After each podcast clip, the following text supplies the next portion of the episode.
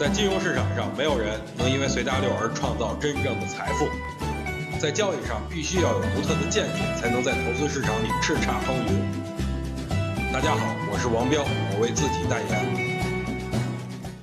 今天给大家分享一个选股的方法，就是超短线题材选股法。一般对于消息来说，很多时候都会造成股价的上涨。当你发现有概念异动的时候，你要先观察，不要着急入场。那我们到底等什么机会呢？首先就是异动板块里有一只股票迅速封死涨停板，随后第二只也迅速封死涨停板。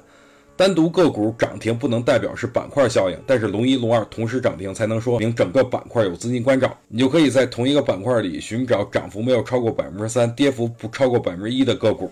这种选股法就是超短线题材选股法。一般对于卖出的话要求非常高，第二天不高开高走都要坚决卖出。还有一种选股方法就是提前布局法，俗称事件驱动。对于未来可能发生的事物，提前观察，提前布局。比如说一个月啊，要开某个行业的会议，可能会利好哪个板块，您便可以提前买入。但是买入也要有前提，您要找到行业内权重比较大的上市企业，只是有点概念沾边的那种股票，收益肯定不会太高。想听更多彪哥的语音，可以添加彪哥微信公众账号王彪 HT，或在新浪微博上搜索王彪 HT 来跟彪哥进行互动哦。